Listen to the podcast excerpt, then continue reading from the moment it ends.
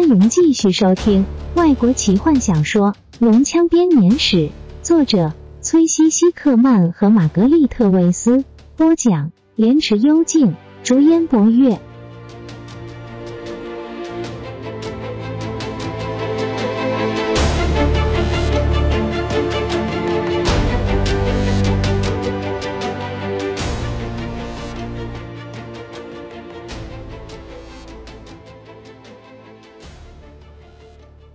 尼斯站在弗林特身边，他的手放在矮人的肩膀上。老矮人看到朋友，差点高兴的崩溃了。这是个让人难过的重聚。弗林特和泰斯压低声音，断断续续的轮流告诉他们几个月之前离开塔西斯之后发生的事情。一个人讲到没有办法继续的时候，另外一个人就接着下去。因此。大伙知道了屠龙枪的发现、龙珠的毁灭以及史东的遇害。坦尼斯低下头，这个消息让他十分的伤心。有一瞬间，他没有办法想象这个世界少了这高贵的朋友会是什么样子。弗林特看见坦尼斯的忧伤，继续哽咽着诉说着史东最大的胜利和他死后终于得到了平静。他现在是索兰尼亚的英雄了，弗林特说。他的事迹已经变成了传说，像是修马一样。他的牺牲拯救了骑士团，至少传说是这么说的。这对他来讲已经足够。坦尼斯，半精灵无言的点点头，然后试着露出微笑，继续。他说：“告诉我，当罗拉呢到达帕兰萨斯之后做了什么？他还在那边吗？如果是的话。”我们还想去那里。弗林特和泰斯交换了个眼色，矮人低下头，坎德人转过头去，用手帕擦着小鼻子。怎么搞的？坦尼斯发现自己的声音和以往不同。告诉我。弗林特慢慢的把故事说完。我很抱歉，坦尼斯。矮人抽噎着说：“我让他失望了。”老矮人开始伤心的啜泣。让坦尼斯也跟着心痛起来，他紧搂住老友，想要分摊他的痛苦。弗林特，不是你的错。他的声音沙哑。如果说是谁的错，那应该是我的错。他是为了我冒生命的危险。责怪任何人，最后就会怪罪到神明头上。何风轻拍坦尼斯的肩膀。这是我族的俗语。坦尼斯没有感到好过一些。那个暗之女什么时候要来？中午，泰斯轻声说：“现在几乎已经是中午了。”坦尼斯和卡拉曼的其他居民一起站在城墙上，等待暗之女的到来。吉尔塞纳斯故意离坦尼斯远远的，假装没有看到他。半精灵不愿意怪他。吉尔塞纳斯知道罗拉娜会去冒险的原因，他知道奇蒂拉是用什么饵让他妹妹上钩的。当他冷冷的问坦尼斯。是否真的和龙骑将奇蒂拉在一起的时候，坦尼斯没有办法否认。那么你就要为了发生在罗拉娜身上的事情负责。吉尔塞纳斯的声音中充满愤怒。我每天晚上都会向神明祷告，不管他遇到了什么样悲惨的命运，你都会比他还要悲惨一百倍。要是这样就能让他回来，我当然很乐意接受。坦尼斯愤怒的大吼。但吉尔塞纳斯只是冷漠的转过身。人们现在开始交头接耳，指着天际，天上出现了一个黑暗的影子，一只蓝龙。那就是他的龙。泰索和夫面色凝重的说：“我在法王之塔看过他。”蓝龙懒洋洋的在城市上空盘旋，然后悠然自得的降落在弓箭的射程之内。当龙背上的骑士站起来时，整座城陷入了一片死寂。暗之女脱下头盔，开口说话了。他的声音在清澈的天空下显得格外清楚。现在你们已经知道，我俘虏了你们称作黄金将军的精灵女子。奇蒂拉大喊：“为了要让你们有个证据，我带来了这样东西。”他高举起他的手。坦尼斯看到阳光下有一顶闪着光芒。精致的银色头盔，虽然你们现在看不见，但在我的另外一只手中是一缕金色的头发。当我离开之后，我会把这两样东西都留在这里，好让你们有东西可以来怀念这个黄金将军。城墙上聚集的群众发出了吵杂的声音。奇蒂拉停顿了片刻，冷冷的看着他们。坦尼斯看着他，指甲深深的陷入掌中，强迫自己保持冷静。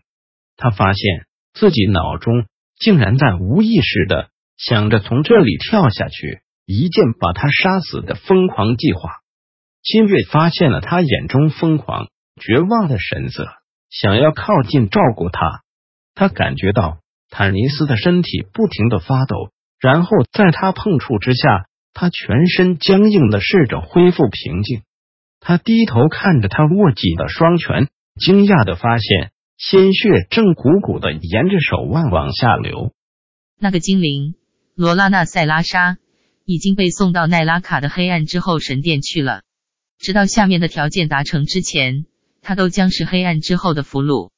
首先，黑暗之后要求立刻交出一个叫做贝伦的人，永恒之人。第二。他要求善良的巨龙立刻回到圣克仙，任艾瑞阿卡斯处置。最后，精灵吉尔塞纳斯必须要命令索兰尼亚骑士奎林纳斯提、希瓦纳斯提的精灵放下武器，而矮人佛林特火炉则也必须要求他的同胞们照做。这太疯狂了！吉尔塞纳斯大喊，低头看着暗之女。我们不可能同意这些要求。我们不知道这个贝伦是什么人。我们也不知道他在哪里，我也不能替我们的同胞回答，更不能够代表善良巨龙。这些要求根本就不合理。黑暗之后不会不讲道理。奇蒂拉流利的回答。黑暗之后知道你们需要时间。如果时间到了之后，你们没有找到那个叫做贝伦曾经出现在弗罗参附近的人，或者你们也没有遣走善良巨龙，我会再度回来。这次。你们卡拉曼的城门前将不只有这个黄金将军的一束头发。奇蒂拉停顿片刻，你们会看到他的脑袋。说完之后，他把头盔丢到龙的脚下。蓝天在他的命令之下飞上天空。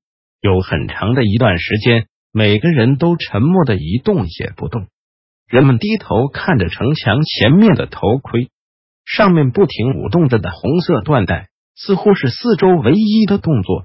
唯一的色彩，然后有人恐惧的大喊，指着前方，在地平线上出现了一个恐怖的景象，因为实在太过惊人。一开始没有人愿意相信那是真的，每个人都以为自己疯掉了。但当那个东西越飘越近，他们必须承认这是真实的。这东西的恐怖依旧。克莱恩上的人们第一次看到了艾瑞阿卡斯所向无敌的战争机器——飞行要塞。黑袍法师和黑暗的牧师在圣克仙的神殿底下努力的工作，他们将一座城堡连根的挖起，让它漂浮在天空中。现在，它漂浮在乌云之上，四射的闪电照亮着它黑暗的表面，四周围绕着数百只的蓝龙、红龙群。要塞漂浮在卡拉曼城之上，遮挡住了正午的太阳，让恐怖的阴影落在城市之上。人们害怕的跑下城墙，对龙的恐惧让城里的居民笼罩在无比的绝望和恐慌之中。但是要塞并没有攻击，等待三个礼拜。他们的主子这样吩咐：他们会给这些金黄的人类三个礼拜。